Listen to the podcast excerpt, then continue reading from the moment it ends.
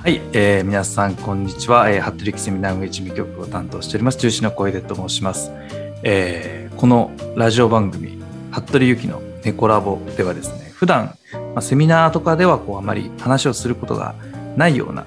えー、話題をですねテーマに、えー、いろいろと服部先生にお話を伺っていきたいと思います、えー、服部先生よろしくお願いします。はいよろしくお願いします。はいあのー、まあ、リスナーの方々からいろんなテーマを頂いて、えー、ラジオをやっていこうということでスタートしたわけなんですけれども、まあ、今回はですねまだ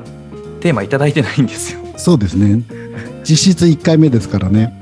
そうです前回ねちょっとお試しで撮ったのは、はい、あのー、まあ、広く聞いてもらえればなっていうことで、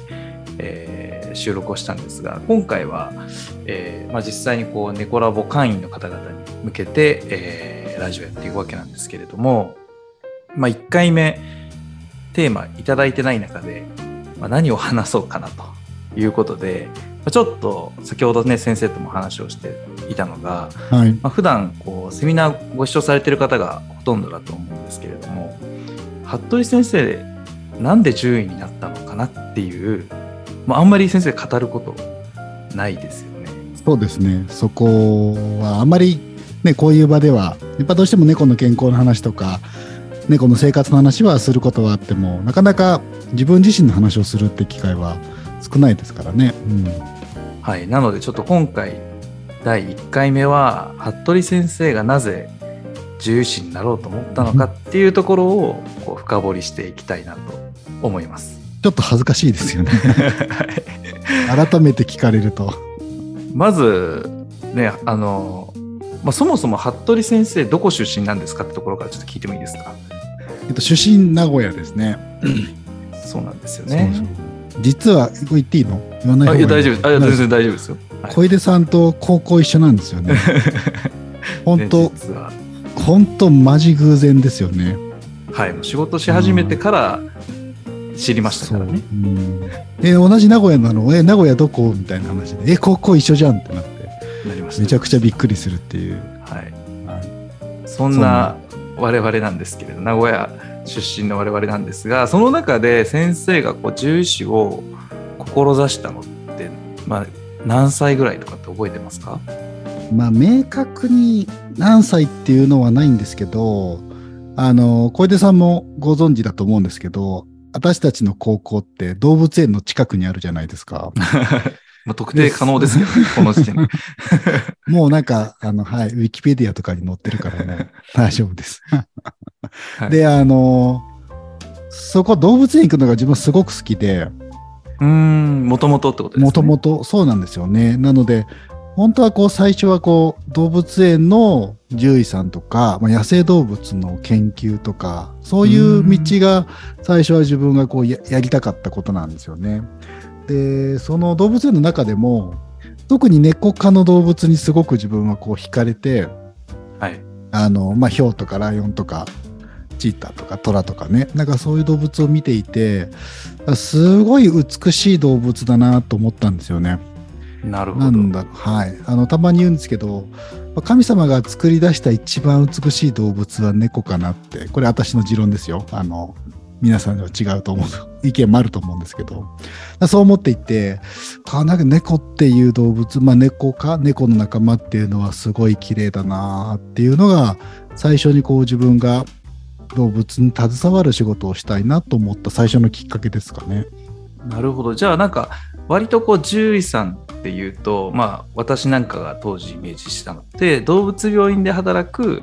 まあ、先生をこうイメージしてましたけど先生はどちらかというと、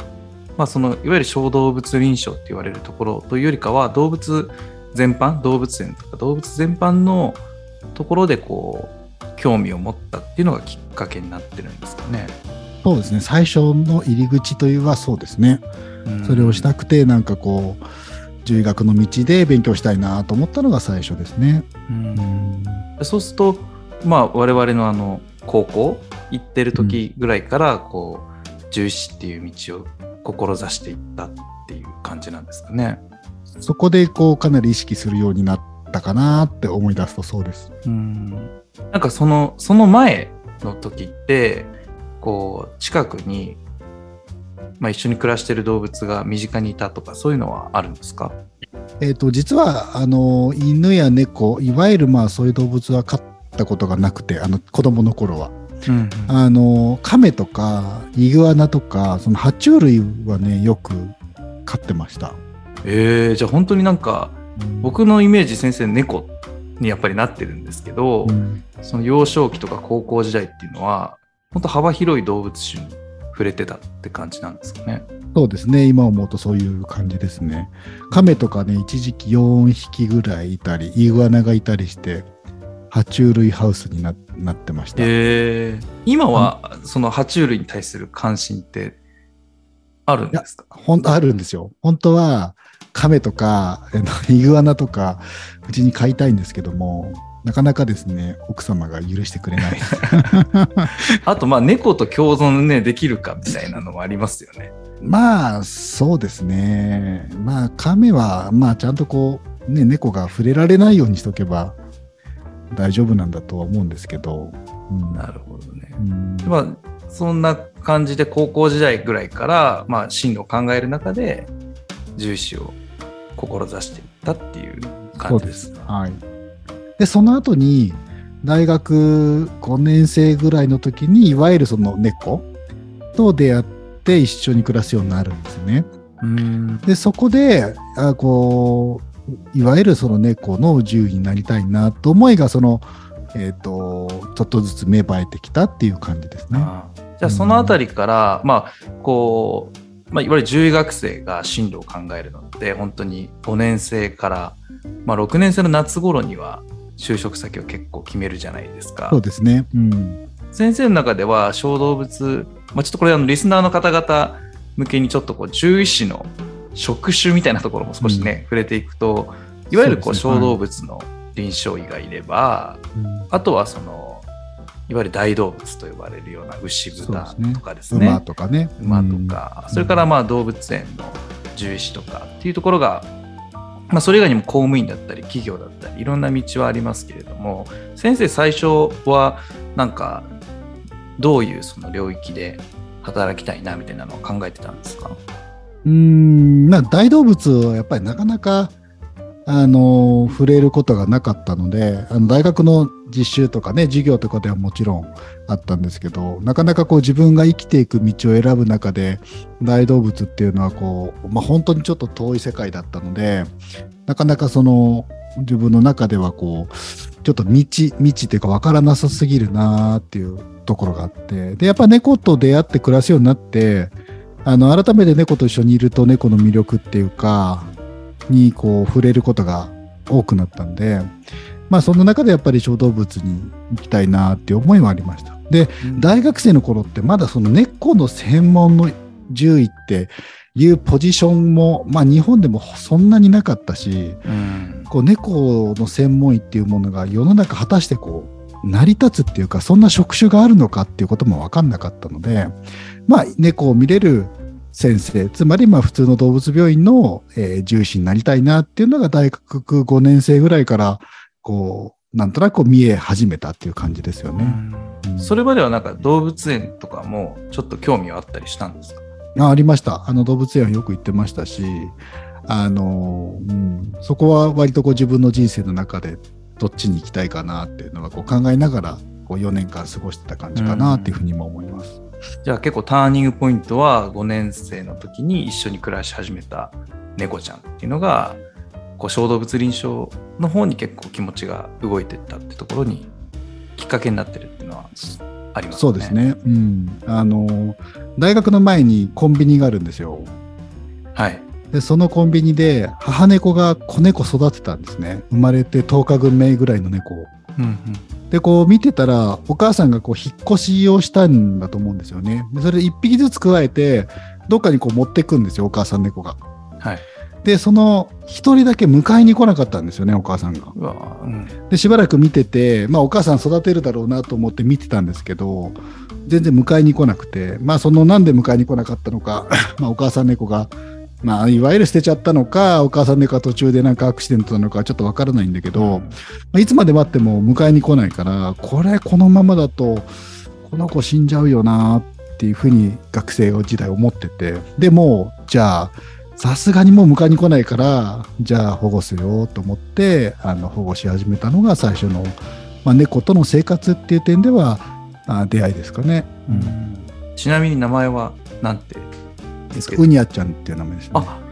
ウニャちゃんって結構セミナーの中でも？そうよく登場しています。あのウニャちゃんを忘れないように昔撮った写真とか動画とかはよくこう登場してもらうので、はいまあ、自分はよたまによく見るなと思ってるんですけど実はウニャちゃんはそういう出会いでした。なるほど、うん、そのウニャちゃんっていつぐらいまで先生一緒に？えー、っといつぐらいなんだろうな。大学大学卒業してで、はい、えー、っとまあ、一般的な動物病院に勤めて猫の専門になってでえっ、と13歳で亡くなってるのでまあ本当に猫の病院やってる時もずっと一緒でやってましたよ。ですね、うん、なるほど。うんなんかね、多分聞いてる方々はね、あの、じゃあそこからまあ猫専門医、いわゆるまあ猫だけを見るっていうところに、えー、まあ私が当時まあ思い返してみても、まだ日本にほとんどなかったっていうところで、先生がこう猫専門で見ていこうっていうふうに思っていったね、きっかけっていうのは、ちょっとこれはね、次回 持ち越させてもらおうと思うんですけどあの、ね、多分そこも気になるポイントで、多分先生の中でもいろんなこう悩みや葛藤もあったんじゃないのかなっていうふうに思うんですけれども、まあ今回、まあ、1回目は、ね、先生が中心になろうと思ったきっかけっていうところで、ちょっとお話をね、伺っていきましたけれども、あと、なんかその、まあ我々この獣医業界っていうのをこう先生も見ていて例えばまた獣医師になりたいと思うかとか、うん、あるいはその、うん、ねお子さんとかも含めて獣医師のへの道っていうのを進めたいと思うか、うん、これはなんかどう思われてます？やっぱりやっぱりなんかまあもちろん私は猫の今獣医師をやっているので猫を触る機会見る機会がもちろん多いんですけどやっぱりなんか動物好きでやっぱなんかこう旅先旅行に行くとその地方の動物園にちょっと行ってみたくなったりなんかこう牧場みたいなところがあると立ち止まってこう牛見たりとか馬見たりとかっていうのがあってやっぱりなんかこう動物別になんかこう猫以外が嫌いなわけではもちろんなくて、うん、あのどんな動物でも好きだなっていうのは本当に思うんですよね。だからまあね、生まれ変わったら何になりたいかって、まあ、それは難しい質問ですけどでもなんかやっぱりなんだろう動物に関係する、うん、まあ2回目の人生どうなるかわからないけどやっぱりでも動物に関係することはしていきたいなっていうのはありますねやっぱり。うん、よかったですそれを聞けて。これでねなんか先生が「いやもう10位はとかって言コリゴリですね。それはね、ちょっとね、聞いてる、私としてもちょっとショックではありますが、うん、はい。あのー、まあ、1回目は、先生がなんで重視になろうと思ったのかっていうところで、ちょっとね、お話を伺っていきましたけれども、まあ、今まで隠してたわけではないんですが、私と服部先生が、まあ、同じ高校であったと。まあ、かぶってはないんですけどね、あの、そうなんですね。はい。だいぶ私の方がちょっと先輩ですけど、本当びっくりしましたよね、あれね。すごかったですね。でもなんかあれで僕の中ではでも一気に、まあそもそもね、お前誰だよっていうふうに思われてる方も多いかもしれないんですけど、うん、あの、服部先生が一気にこう近くに感じられた瞬間というか、実はね、僕が重視になろうと思った時に、あの先輩で獣医師になった人いますかっていうのを聞いたんですよね、高校で。そしたら、いや、いないよって言われたんで。あこの高校からは獣医師になる人はいないんだと思ってたら、うん、まあ先生もそうですし。ちゃんと卒業できてるのかな？もう記録から消されてるんじゃないですかね。ねまあ、でも僕はそう思ってたから、いや、そんなことないですよ。だって自分の同級生も、あの、獣学部行った子もいるし、ね、自分のはい、2年上の先輩も、獣医さんになってますよ。自分はその人を見て、あ、あ獣医さんになった人いるんだっていうのは、高1の頃に思ったから。ああ、僕、だからその間がね、あんまりなかったのかもしれない、かもしれないです。ね。だからその先生も変わってるだろうし、うん。先生が知らなかっただけなのかもしれない。確かにね、その服部先生と私の間で獣医師になってるっていう人は、まだ出会ったことがね、ないんで、うんあれなんですけれども。はい。あのーまあ、ということでね、1回目、なぜ服部先生は獣医師になったんですかっていうところを少し、まあ、深掘りして、私が初めて聞く内容もすごい多かったので、あの新鮮でしたけれども、で聞いてる皆さんはどう思われたでしょうかと。いう感じですが、えーまあ、次回は、えーね、ちょっと話にも上がりましたが猫専門でこう先生がね見ていこうと思ったきっかけですとか、まあ、その当時ちょっと振り返りながらお話を伺っていければいいなと思いますし、はいまあ、それ以降に関しては皆さんからあのこういうテーマで話を聞きたいっていうのもあのリクエストをですね、まあ、LINE の方で、えーお伺いしていきますので、まあ、そういう内容をテーマに取り上げてお話の方していければなと思っております。はい。ということで、あの、服部先生、貴重なお話